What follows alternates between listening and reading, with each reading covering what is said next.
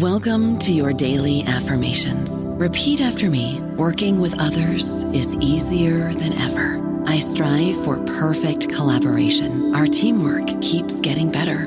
Yeah, affirmations are great, but Monday.com can really get you the teamwork you desire. Work together easily and share files, updates, data, and just about anything you want all in one platform. Affirm yes to start or tap the banner to go to Monday.com.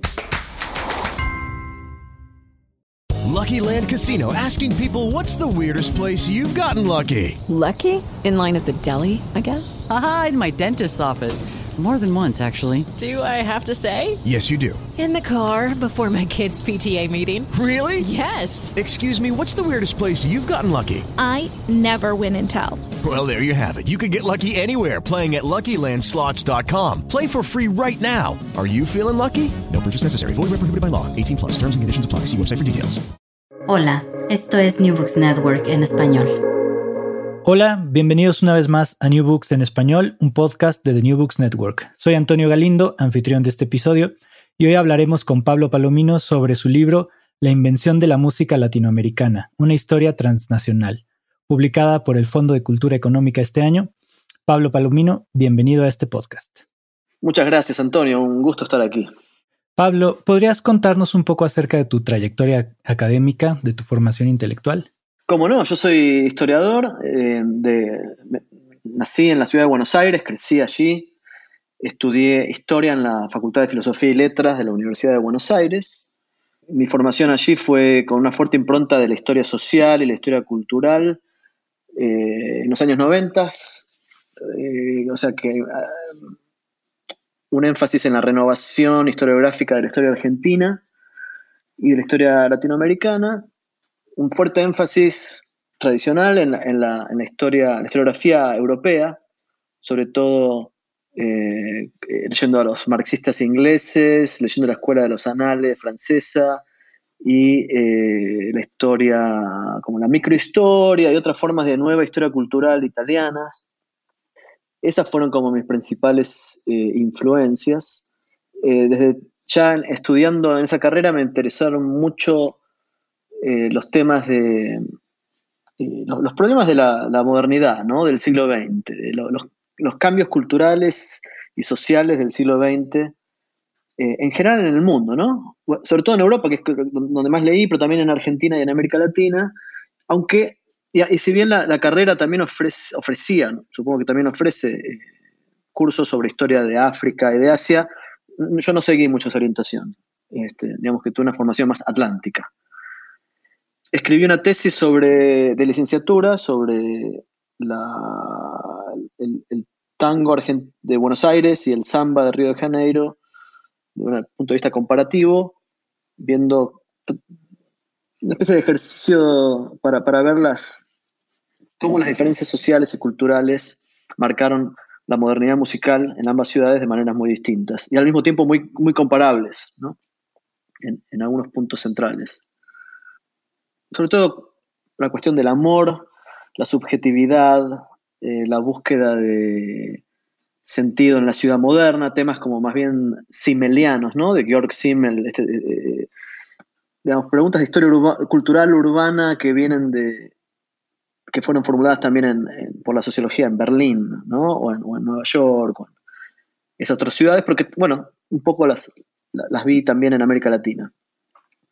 Al mismo tiempo que hacía eso, eh, bueno, esa tesis la dirigió Dora Barrancos, una historiadora este, muy importante y, una gran mentora para mí. Y al mismo tiempo yo trabajé varios años en Memoria Abierta, que es una alianza de derechos humanos que eh, construyó un archivo oral sobre terrorismo de Estado en Argentina. Entonces fue una experiencia muy fuerte para mí, muy buena para entender eh, el plano político y, vivencial de, la historia cultural moderna, especialmente en contextos de, muy extrema de muy extremo sufrimiento y de extrema violencia, el terrorismo de Estado. Estamos hablando de los años 70 y, poco 80. Y, ahí aprendí que nada, los contextos y las formas de politización, politización también marcan mucho, ¿no? La, interactúan con la, con la historia cultural. Y además, bueno, por supuesto ahí pude reflexionar mucho y aprender mucho, sobre todo con colegas como Vera Carnovale, Federico Lorenz y otros, las relaciones entre historia, memoria, archivo, representación, narración, eh, que son temas que me, siguen, me, siguen rondando aún, cuando trabaje objetos completamente diferentes. Entonces, bueno, para el doctorado que lo hice en la Universidad de California, en Berkeley, bajo la, la dirección de Mark Healy, que es un historiador norteamericano, pero bastante argentino y argentinista, exploré la cuestión de, la historia de la música, pero ya en un plano directamente latinoamericanista. Digamos que al comienzo el del doctorado me, dediqué, bueno, lo lindo del doctorado en Estados Unidos es que uno tiene como varios años para leer y leer y leer y leer, eh, como campos enteros, ¿no? Entonces, como ponerse al día de qué, es lo que está, qué es lo que se ha dicho o se está diciendo en una serie de campos. Y entonces encontré como muchísimos textos en historia cultural, historia social de la música, etnomusicología, musicología, historia de la música en general. Todos apuntaban a encontrar como patrones comunes en toda América Latina y en realidad en el mundo entero, en esta misma época que a mí me interesaba, ¿no? los comienzos del siglo XX, en cuanto a la valorización de músicas populares, hasta entonces marginalizadas, que de repente se convierten en símbolos nacionales, la práctica musical como una arena de, innovación estética y de globalización, ¿sí? de, mayores, interconexiones entre, entre audiencias, músicos, productores musicales a través de las fronteras. En fin, una serie, una serie de de aspectos sociológicos y estéticos de la historia de la música a principios del siglo XX que eh, me pareció que ameritaban como para tratar de escribir una historia amplia, una historia que incluyese varios países.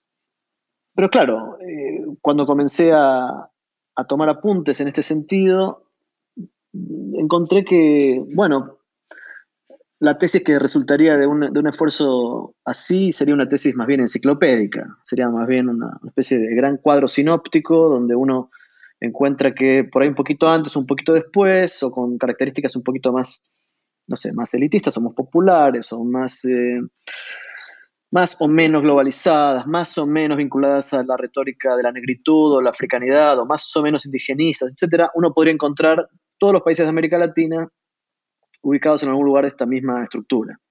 Es la, modernización de las prácticas musicales, para decirlo rápidamente, en el marco de una modernización sociocultural económica mayor.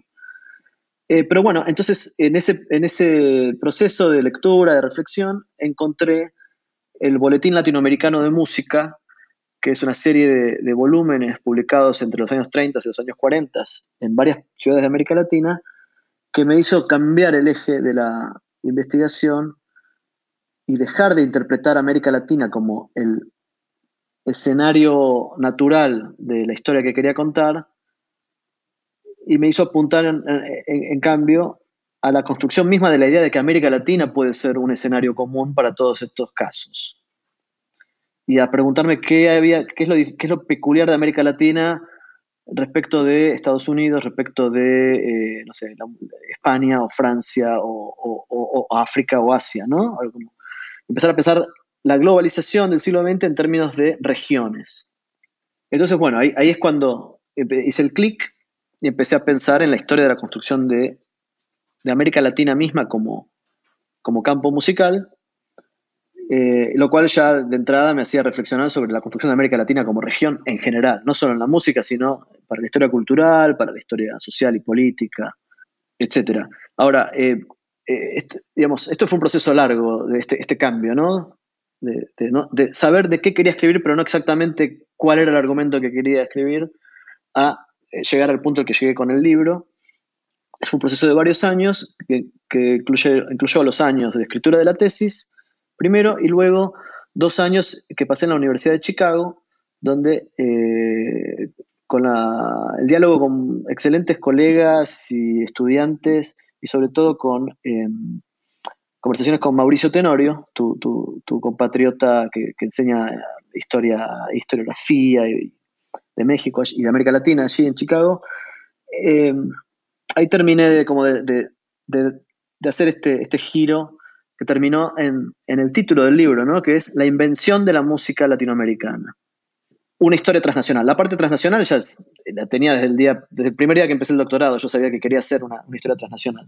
Pero esta idea de invención de que, de que la música latinoamericana no es algo obvio, una esencia natural que esté ahí, que uno simplemente va y la estudia, sino algo quizás no inventado, construido, uno podría decir, o, proyectado, que creo que esa sería la palabra adecuada, la proyección de la música latinoamericana. Bueno, ese fue como el punto final del, recorrido. Bueno, no el punto final porque ahora que el libro ya fue publicado primero en inglés y después, bueno, hace un poco menos de un año en, castellano por el Fondo de Cultura Económica en Buenos Aires, espero que llegue, debería estar llegando también a, las, librerías de, del DF y de otras ciudades latinoamericanas y españolas. Pero bueno, como que yo sigo reflexionando sobre el libro a partir de ver las reacciones, el feedback, las críticas este, bueno, sí, sí, la, recepción del libro, ¿no? Claro. Bueno, sí que, pero ya no es mi libro, o sea, es mío, pero también es de, la, comunidad de colegas, entonces, bueno, veremos a dónde llega. Claro, parte de una discusión más amplia, ¿no? Sobre diversos temas. Em, Pablo, en tu libro apuntas que desde los orígenes de nuestra modernidad política hay una idea de unidad regional que integra a diversos pueblos y que son imaginados como, como tales, como una hermandad, a partir de una noción racionalizada de la cultura. Digamos, como punto de partida, ¿podrías contarnos un poco cómo se desarrolla ese concepto de región a partir de un lenguaje político racializante? ¿Cuáles son esos pilares que sostienen la idea de una cultura regional en América Latina? Lo exploras en el libro y lo expones de manera magistral. ¿Podrías contarnos un poco acerca de ello? Bueno, gracias. Me alegro que, hayas prestado atención y que te haya gustado cómo está desarrollado, sobre todo en la introducción este, este proceso por el cual surge la pregunta sobre América Latina. Pero esto no, esto no es un descubrimiento mío. Yo lo que hice más bien es eh, como repasar y retomar cantidades de, textos antiguos y recientes de, colegas y de actores históricos que, todos más o menos conocemos, bueno, algunos más que otros. lo que yo la novedad que introduje en esta gran, larga historia de discutir qué es América Latina, cuándo surge, ¿no? si Bilbao, si Bolívar, si... Lo, único que agrego yo es pensar cuándo aparece la cultura como un terreno relevante en el pensamiento sobre América Latina y sugerir que la música es el primero de los discursos dentro de ese terreno cultural en el que América Latina aparece como como un proyecto explícito. Entonces, en ese primer capítulo yo arranco desde la retórica política, pero también racial y diplomática, que va de, Bolívar a, los, al, panamericanismo, digamos, a finales del siglo XIX.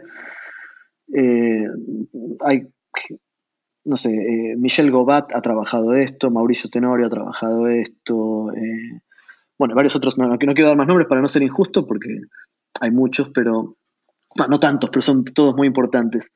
Es como que en el siglo XIX América Latina es una, reflexión de las élites, fundamentalmente, que están pensando en, que yo creo, ese es un énfasis mío, pienso que se encuentran frente a una necesidad geopolítica, una necesidad diplomática de articularse a través de las naciones eh, eh, en un foro común o con alguna forma de voz común, por una cuestión meramente de relaciones de fuerzas con los otros actores de la, lo que llamaríamos hoy pomposamente la comunidad internacional, en aquel momento proyectos imperiales, que son los que dominan en Europa y después en Estados Unidos. Eh, y bueno, esta reflexión que es diplomática y que es, obedece a una necesidad estratégica, está siempre racializada. Uno en los textos siempre encuentra que, no puede ser una. que no existen argumentos puramente racionales eh, estratégicos, siempre están revestidos de algún tipo de legitimidad o apelación de tipo étnica. Entonces eso uno lo ve ya en, no sé, en el Río de la Plata, eh, cuando los, patriotas en, la década de 1810 quieren entronar a un inca como sucesor de, Fernando VII. Eh, después cuando, bueno, como Michel Gobat muestra, ¿no? Eh, Francisco Bilbao y tantos otros diplomáticos de, mediados y finales del siglo XIX que están todos pensando en, esta América latina, que es una América hispana y criolla, ¿sí? donde, los latinoamericanistas son más bien, eh, no, son los indios o no son los antiguos esclavos, sino que son esta, clase que Bolívar decía, nosotros, los que no somos ni indios ni españoles. ¿no? Eh, en fin, pero igual ese no es, no es, no es, no es mi, ¿cómo decir? No es mi metida, no es mi, no es mi especialidad, ¿no? La, historia intelectual del siglo XIX. Pero sí tomé ese recorrido para, para, ver cuál era la, importancia de que en 1934 Francisco Kurt Lange, este musicólogo alemán uruguayo, dijera la música es el terreno en que América Latina va a encontrar su, su voz, su esencia, su lugar en el mundo.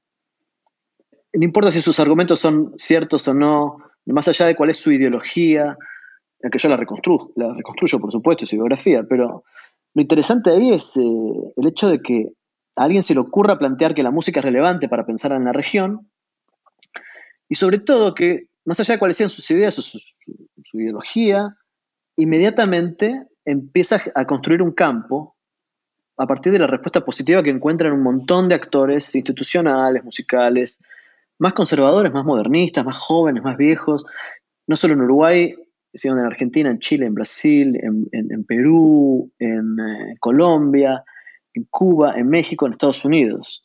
Es decir, él es el que saca la chispa de este problema y inmediatamente esa chispa prende, ¿no?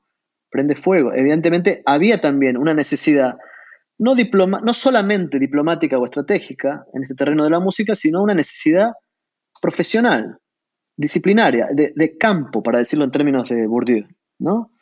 Una cantidad de profesionales vinculados a la música que necesitan estructuras en las cuales pueden acumular capital simbólico, prestigio y sobre todo desarrollar sus, profesiones, ¿no? Como pedagogos, como para publicar partituras, em, y en algunos casos más políticos para llegar al pueblo, como se decía en esa época. Lo interesante es que, volviendo a tu, pregunta, no eran solamente los miembros de las élites quienes planteaban estas cosas. Muchos de estos musicólogos, en realidad, si uno se fija en el libro, yo trato de reconstruirlo más al pie, al ras de la tierra, al ras del suelo posible sus, sus vidas, ¿no?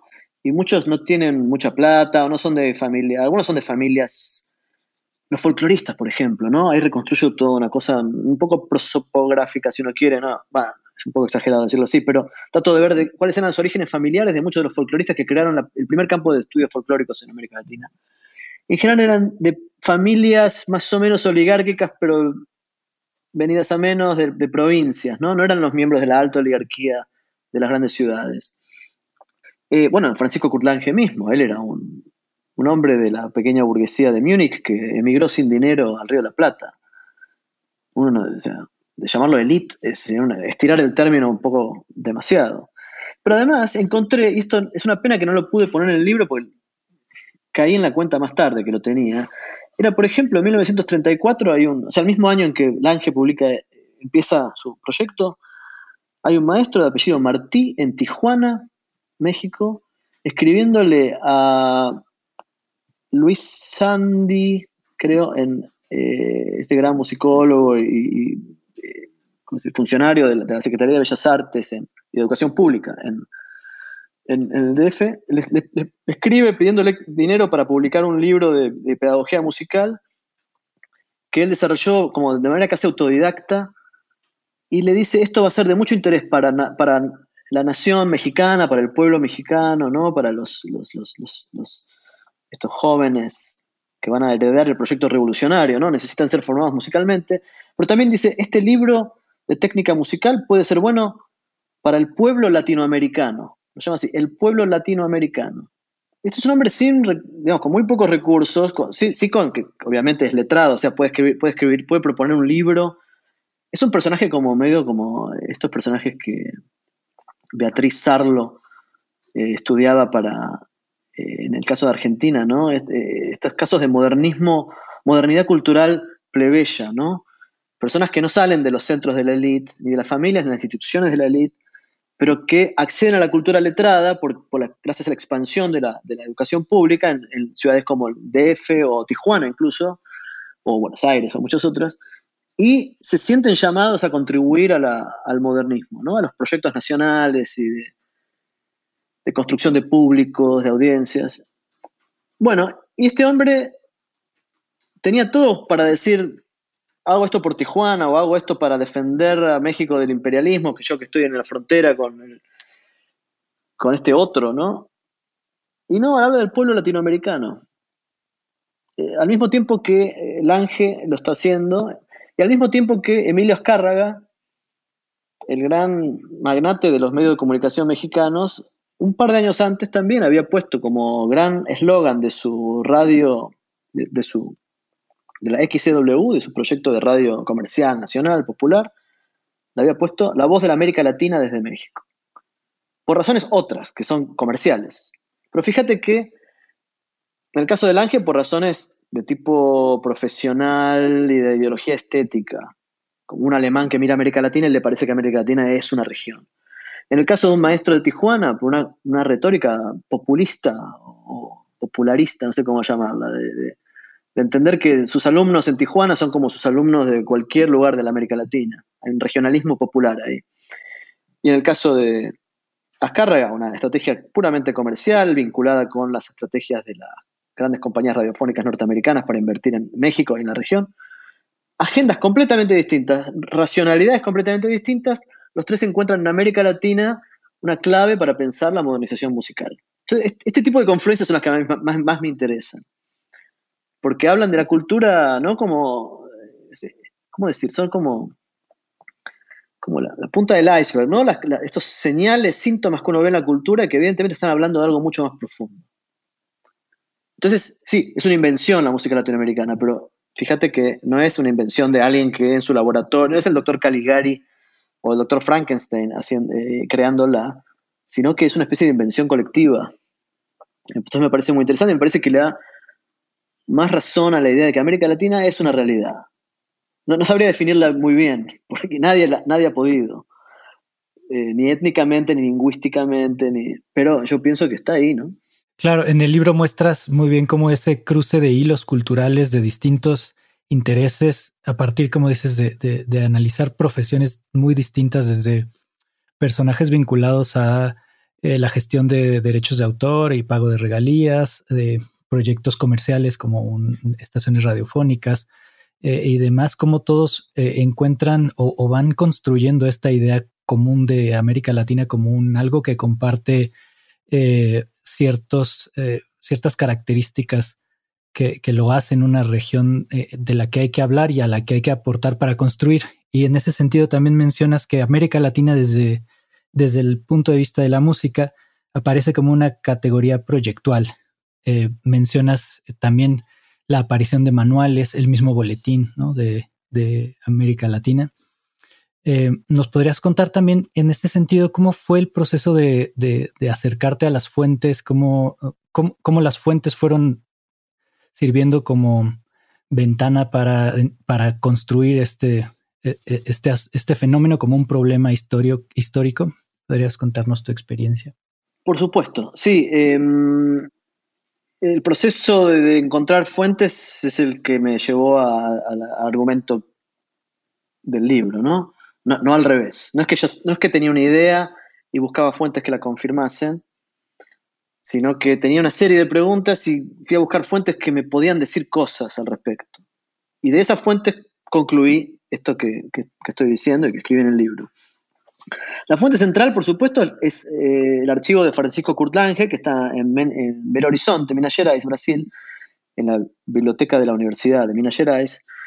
Eh, y es una fuente fantástica porque la esposa de Kurt Lange, eh, uruguaya, y ella tipió y numeró cada carta que Lange escribió y cada carta que Lange recibió.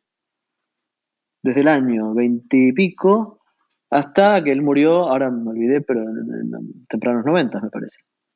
Entonces son como 70 años perfectamente organizados de construcción y desarrollo de una red profesional intelectual.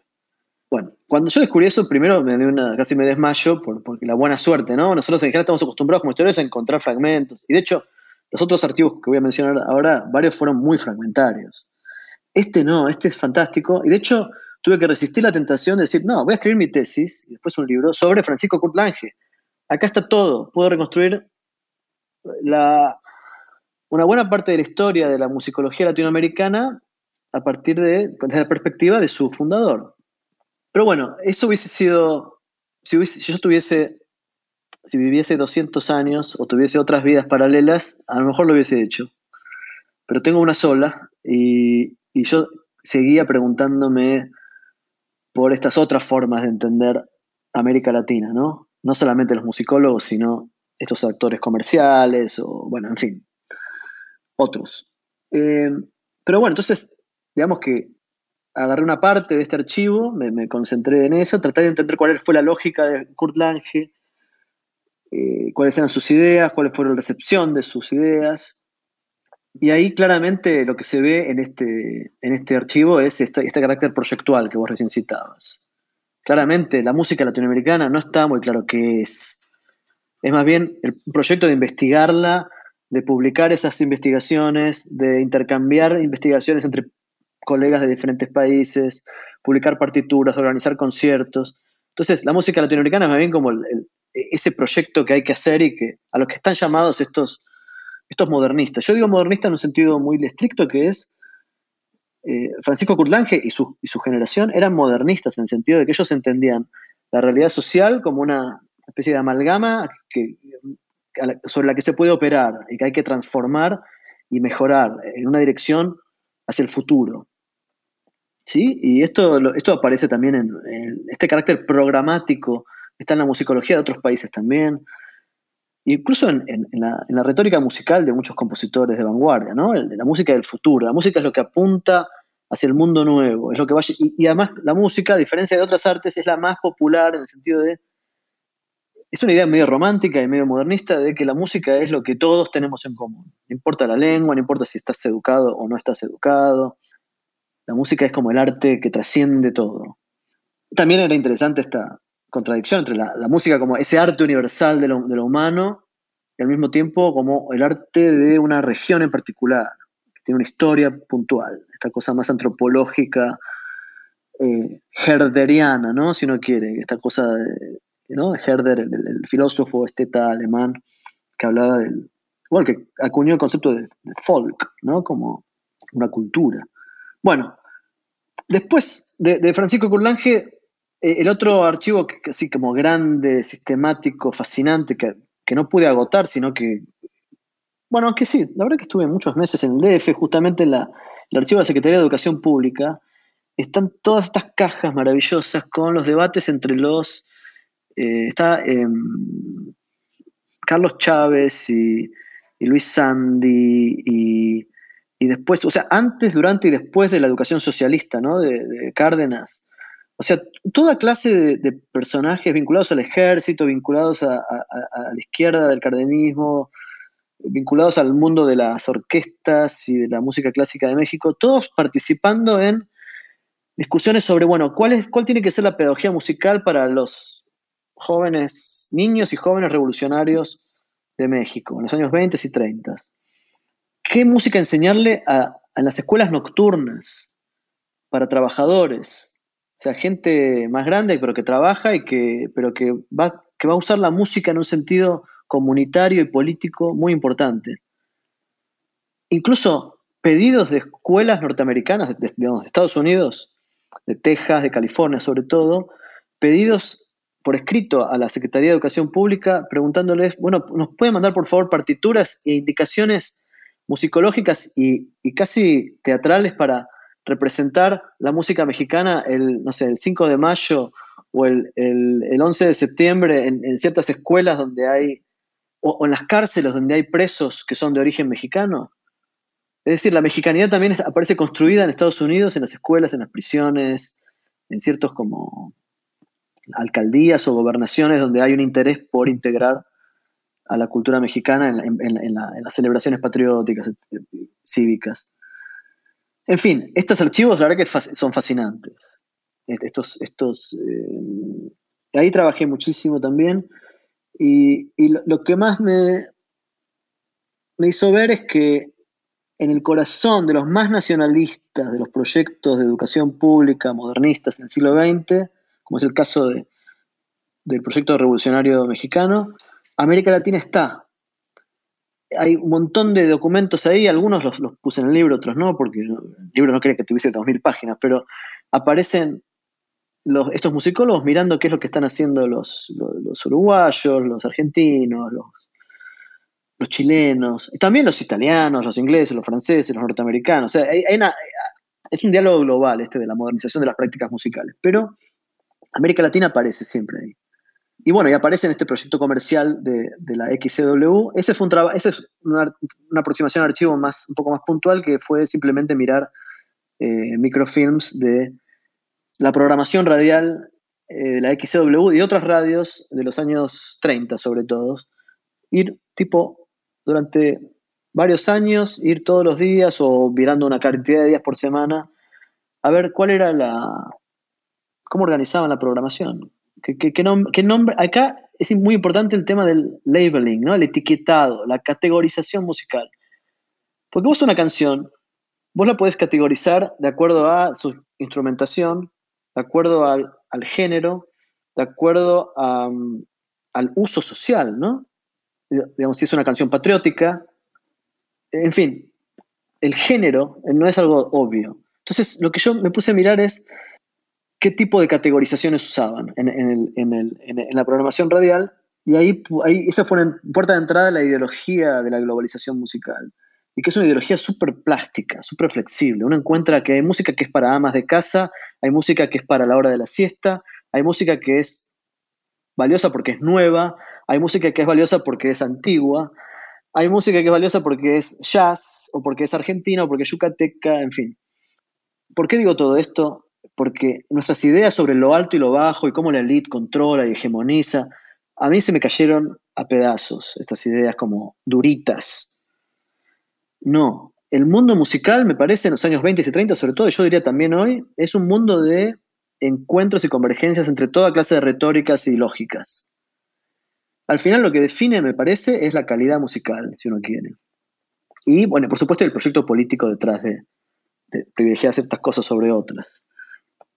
La fuente más exigua, la más difícil, la más fragmentaria fue la de la SADAIC, porque en Argentina la verdad es que los archivos, algunos archivos son, no están bien conservados, aparte hubo un incendio y una inundación, entonces bueno, la verdad es que fue fragmentaria, pude encontrar algunas memorias de tangueros de la época que escribieron de repente una anécdota que a mí me iluminaba y la podía conectar con algo que veía en estas actas de la SADAIC, la Sociedad Argentina de Autores y Compositores, las memorias de un inspector de copyright que fueron publicadas en los años 70. Eso es eh, un poco más fragmentario. Y luego, una cosa más, fuentes un poco más aburridas, pero muy interesantes, más institucionales, fueron las de la la Unión Panamericana en, Washington, D.C., ¿no? que tiene estos informes oficiales, sobre todo cuando descubrí la figura de Charles Seeger, este, este, como sería como el Lange, pero del, New Deal norteamericano, aunque el Lange venía de la derecha, ¿no? anti, anti-revolucionaria, eh, Charles Seeger venía del, del Partido Comunista norteamericano, y de, de esta retórica y política de expansión de los recursos estatales para favorecer a las masas en Estados Unidos en la década del 30, en la época de la Gran Depresión. Pero bueno, eh, Charles Seeger y otros escribieron como super, reportes súper reportes super interesantes sobre la comparación y el intercambio musical entre Estados Unidos y América Latina. Creo que ese fue un lugar donde también América Latina apareció como región desde afuera. Un latinoamericanista no latinoamericano, sino norteamericano que mira a todos estos ecuatorianos y cubanos y argentinos como representantes de una misma tradición musical. Y como tiene recursos y manda gente, invita y organiza conciertos y publica partituras, etcétera, todo el mundo le, este, presta atención y, lo, colabora. Lo interesante ahí fue, y esto lo, escribo un poco en el libro, es que hay grandes continuidades. Esto me lo marcó, también me ayudó a marcarlo un, eh, uno de mis advisors, Richard Candida Smith, que ha escrito sobre la historia del panamericanismo como idea de política cultural, digamos continuidades entre esta idea de las relaciones musicales entre América Latina y Estados Unidos con la idea de las relaciones musicales a lo largo del mundo que la UNESCO va a adoptar inmediatamente después. Y de hecho varios de los...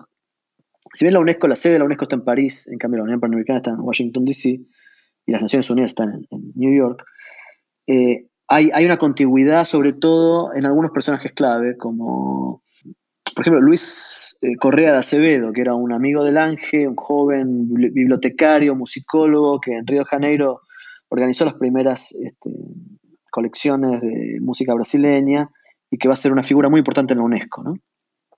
Con esta idea de músicas tradicionales, músicas folclóricas. En fin, volví a encontrar acá que la América Latina no es una esencia obvia, sino una construcción de diferentes instituciones y actores y que está muy vinculada a, a los debates sobre la globalización musical, no de ahora, del siglo XXI, con Internet y con la World Music, la globalización, sino en 1900 1942, 1947.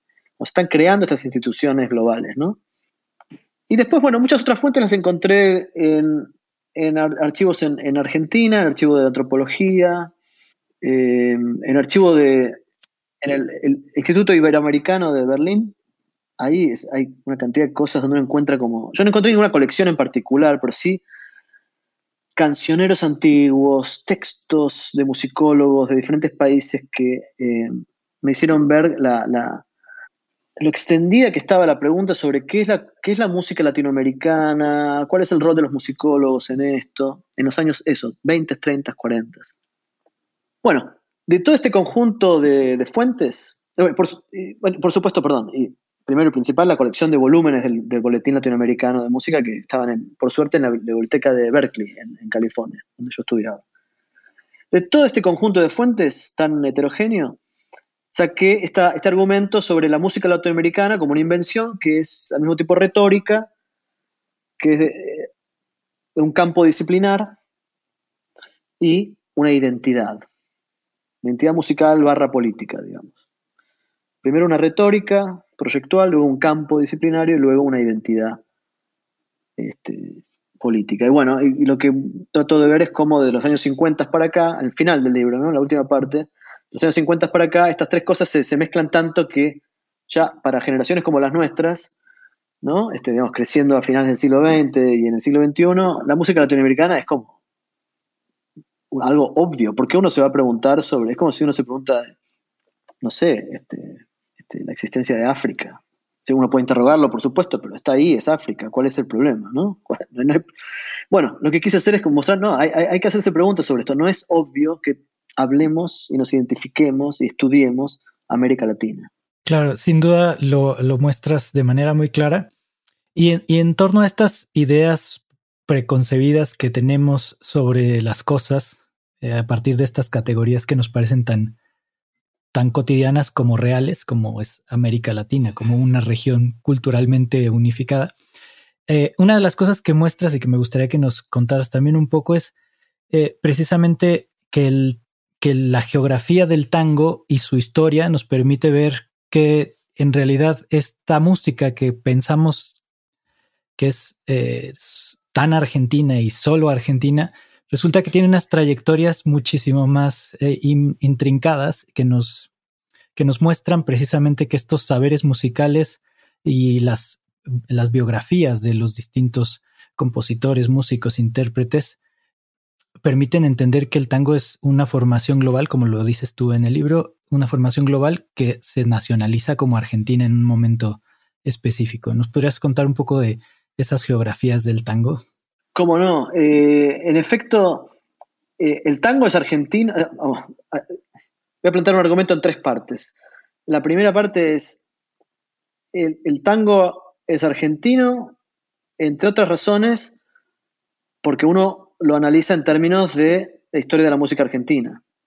Entonces, si uno le interesa la música argentina y va a estudiar la historia de la música argentina, va a encontrar que el tango está ahí en Argentina, entonces el tango es argentino, entonces no hay ninguna, ninguna nada raro ahí. Está bien, hay influencias de otros lugares y después hay eh, eh, influencias hacia afuera, pero el tango es argentino. Ahora, cuando uno, y esto es lo que ha hecho lo que llamamos el nacionalismo metodológico, ¿no? Por supuesto, todos, tantos colegas tan buenos en, a lo largo de tanto tiempo han, que han hecho la historia del tango han mostrado, más allá de este corset metodológico, que hay un tango brasileño, que en realidad la habanera se construye entre Cádiz y La Habana, y que es una forma de neoafricana del Atlántico español, y que llega al Río de la Plata, no solo a Argentina, sino al Uruguay, con esa, con esa marca, y después inmediatamente uno empieza a ver eh, los trabajos, no sé, Ramón Pelinsky, de Florencia Garramuño, eh, ahora más recientemente de Yuico Asaba y de tantos otros, que el tango inmediatamente, el tango argentino empieza a florecer en, Polonia, en Rusia, en España, en, Japón. Entonces uno dice, bueno, ¿es tango argentino? Bueno, sí, hay tango argentino, pero eh, eh, la argentinidad es una de las marcas fuertes de un género que yo creo que es global. Claro, ahora, antes de que los oyentes argentinos me retiren el saludo, eh, agrego que Claro, entre los años 20 y los años 50, 60, en Argentina se desarrolla una cantidad de orquestas que despliegan un repertorio eh, con unas composiciones y unas performances y una poesía que son para sacarles el sombrero, ¿no? Son realmente únicas. Son, hay, una, hay, una, hay una mezcla ahí estética, sonora, una calidad de ejecución, eh, eso de poner el bandoneón en un lugar que ninguna otra tradición lo había puesto, eh, la poesía de esos tangos de Contursi, o sea, es una tradición maravillosa, entonces por eso, en, parte, el orgullo sobre el tango argentino tiene que ver no solamente con la exageración a lo que son proclives mis, compatriotas, sino que realmente es un, es un género, el tango argentino, realmente maravilloso. Y en parte por eso que tuvo tanto prestigio y tanta influencia afuera. Tanto en países que terminaron haciendo un tango completamente diferente, como en Finlandia o en Polonia, como en países que cultivan estrictamente el género del tango argentino, como en Japón. ¿sí? Ahora, me parecía a mí entonces que eh, cuando, cuando vi la, en, Sadaik las fuentes de estos grandes tangueros, como Julio De Caro, Cadícamo, en, en, fin, Lepera, estos grandes, grandes compositores, poetas, ellos miraban el tango como su vida cotidiana, lo que a ellos les gustaba hacer, su orgullo, también como un orgullo nacional, pero también como un producto para exportación. Y no lo veían ni como, ni como negro, ni como blanco, ni como de élite, ni como, más bien lo veían como expresión del alma popular y cuanto más sofisticado y cuanto, cuanto mejor en cuanto a cuanto más poético y cuanto más bailable y cuanto más eh, agradable al oído, mejor. No es que eso los despegaba del pueblo, ¿no? Al contrario. Y algo parecido encontré en, la, retórica de Pichinguinha, que, que, era el gran zambista brasileño, ¿no? También uno a veces tiende a ver, a, investigarlo él en tanto brasileño y en tanto negro, carioca, para ver la racialización, etc. Pero cuando uno mira la retórica musical de estos personajes, ellos quieren hacer la mejor música para el pueblo. Si uno lo pudiese resumir así, sería así. Entonces ahí si es argentino, si es brasileño, no es tan importante. Entonces, esto es una forma de salirnos del, del nacionalismo metodológico, ¿no? No para desdeñar la nación, sino para mostrar cómo la nación es el artefacto, el laboratorio donde estas eh, músicas y relaciones globales se desarrollan. No es contradictorio el nacionalismo o el populismo con la globalización, con la modernidad, con los proyectos modernizadores.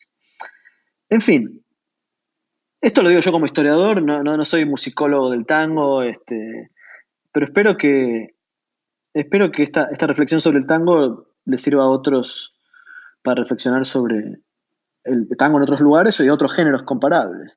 Algo muy interesante es, eh, una colega, eh, Carolina Delgado, en Colombia, que ha investigado cómo el tango es uno de los grandes géneros nacionales de Colombia, junto con la cumbia y con, en fin, creo que hay que mirar la historia de la música en lo más rico que tiene, que es esta, la manera tan fácil con la que viaja y articula diferentes agendas culturales, políticas, estéticas.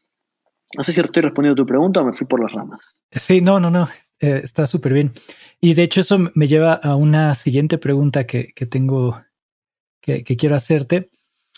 Y es, em, hablas de, esta tesis de Néstor García Canclini en la introducción, eh, que supone que la crisis eh, política, económica de los años 80 del siglo XX supone como una crisis precisamente de esa modernidad nacionalista eh, de los estados latinoamericanos y que entonces la música latinoamericana incluso se ve afectada por las tendencias de la globalización neoliberal.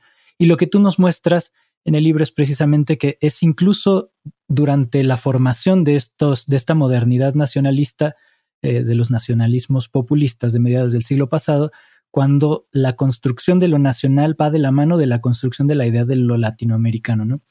Entonces, son estos mismos discursos que tratan de identificar qué es lo nacional, son los que construyen esa idea de lo común que nos hermana con, con las otras sociedades del subcontinente, ¿no? De América Latina.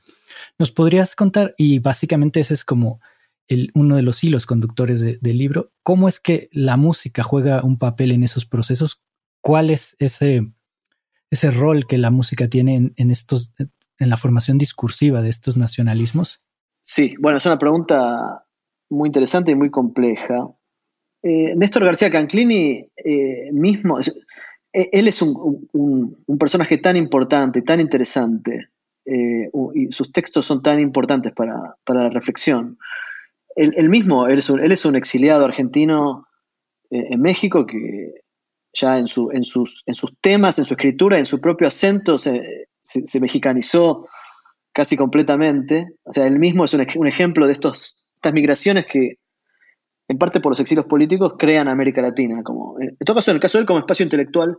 Y él además es uno de los grandes, eh, ¿cómo decir?, sociólogos, antropólogos de la cultura que eh, fueron testigos de la crisis del, del marxismo tradicional eh, y de abrir estos estas nuevos debates en los años 80 y sobre todo 90 sobre cómo pensar la cultura tras la crisis del, Estado Nacional, ¿no? Bueno, me parece que en el caso de él, y no es culpa de él, sino de tantos otros, la crisis del Estado Nacional ha sido anticipado, ha sido anticipada o pronosticada demasiado anticipadamente, no sé cómo decirlo, eh, ha sido un poco exagerada. Por supuesto que hay una crisis de Estado Nacional y es, obvio para cualquiera de nosotros en México, en Argentina o en cualquier otra parte de América Latina los estados nacionales no han logrado dar las respuestas que se, esperaban de, ellos, ni, ni, en la época de los grandes populismos expansivos del siglo XX, ni en la época de la construcción de los estados nacionales en el siglo XIX. Pero de ahí a decir que, bueno, se acabó el Estado, no hay nada que esperar de él, solamente burocracia, represión y reproducción de las desigualdades, eh, incapacidad, me parece que no, que eso, eso ahí soy más crítico, sobre todo viendo qué es lo que dejaron las agendas no, no estatistas o antiestatistas en América Latina. Han dejado unos niveles de desigualdad y de, ¿cómo decir?, de falta de representación política eh, aberrantes, ¿no? Cuando, por no hablar del terrorismo de Estado y la, represión, que también son formas de, de, estatismo muy fuertes, pero diferentes a las que estoy planteando. En fin, no quiero hacer una sociología de la política de América Latina. Quiero decir que Canclini está mirando a la música y la cultura popular en general desde este punto de, esa perspectiva de la crisis de la modernidad, ¿no? De los años 90, todo tras, la caída del muro, el neoliberalismo, etc. Ahora, cuando uno se pone a mirar las prácticas musicales, y, la participación del Estado, de los intelectuales, de, las clases populares, de la escuela, en la práctica musical, uno ve que fueron vehículos de modernidad y de globalización 60 años antes de cuando Canclini está diciendo estas cosas. ¿Sí? Entonces no es que Canclini esté equivocado, sino que él está mirando otra cosa, me parece.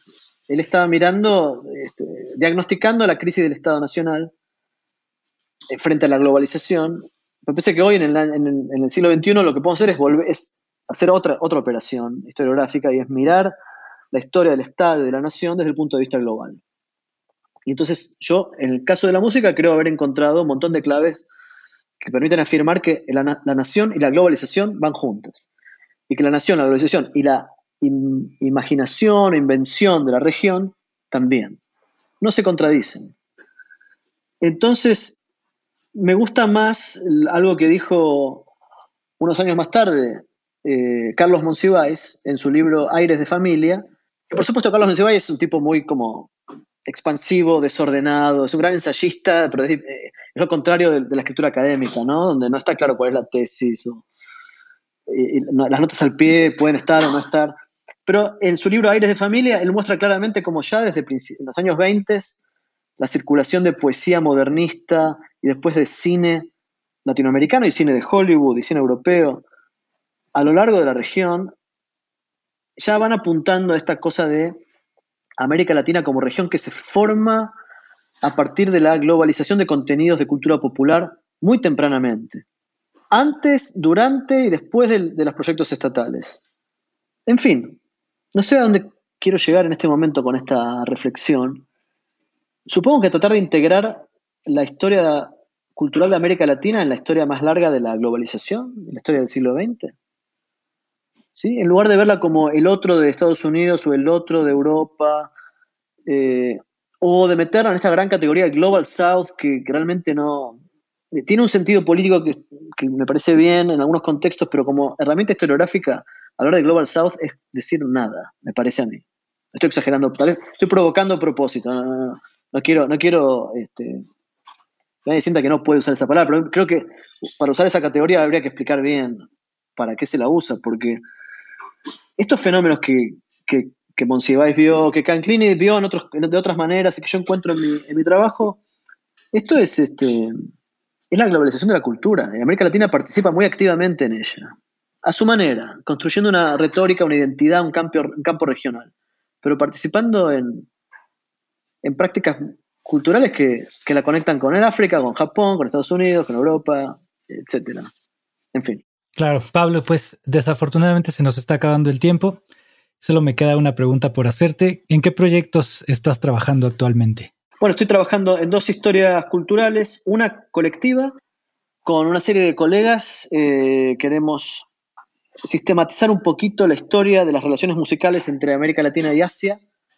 Es un tema que ha sido abordado por muchos colegas de manera dispersa, pero no ha sido pensado de manera coherente. ¿no? ¿Cuál sería el mapa? ¿Cuál sería la cronología? ¿Cuáles serían los ejes conceptuales de una historia? Los intercambios musicales transpacíficos. Hay más gente haciendo trabajo sobre historia de las migraciones, sobre historia literaria también, pero en el caso de la música eh, no está tan claro ese mapa. Entonces queremos hacer esto con, con Ketty Wong, Shuiko Asaba y otros colegas.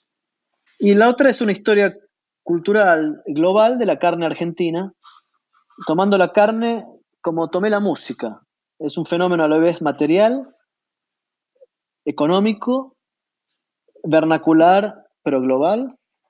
Es un objeto de. es una commodity, ¿no? Es una mercancía, pero también es un objeto investido de, de sentimientos, de imaginarios, eh, y también es una categoría que, juega con otras categorías, otras carnes, otras comidas, otras carnes de otros países.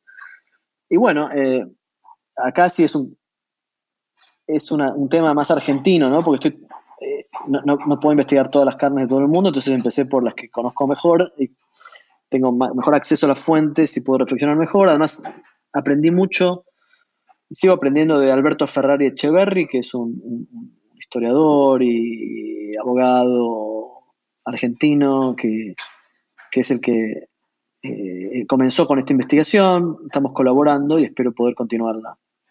Pero en esta clave de historia como eso, material y, política y simbólica y económica, y mirando a América Latina, en este caso Argentina en particular, desde preguntas globales, ¿no?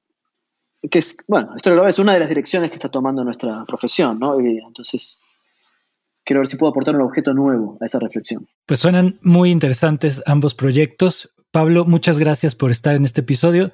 Disfruté muchísimo nuestra conversación. No me queda más que despedir el episodio. Muchas gracias por escuchar New Books en español, un podcast de The New Books Network. Gracias por escuchar New Books Network en español.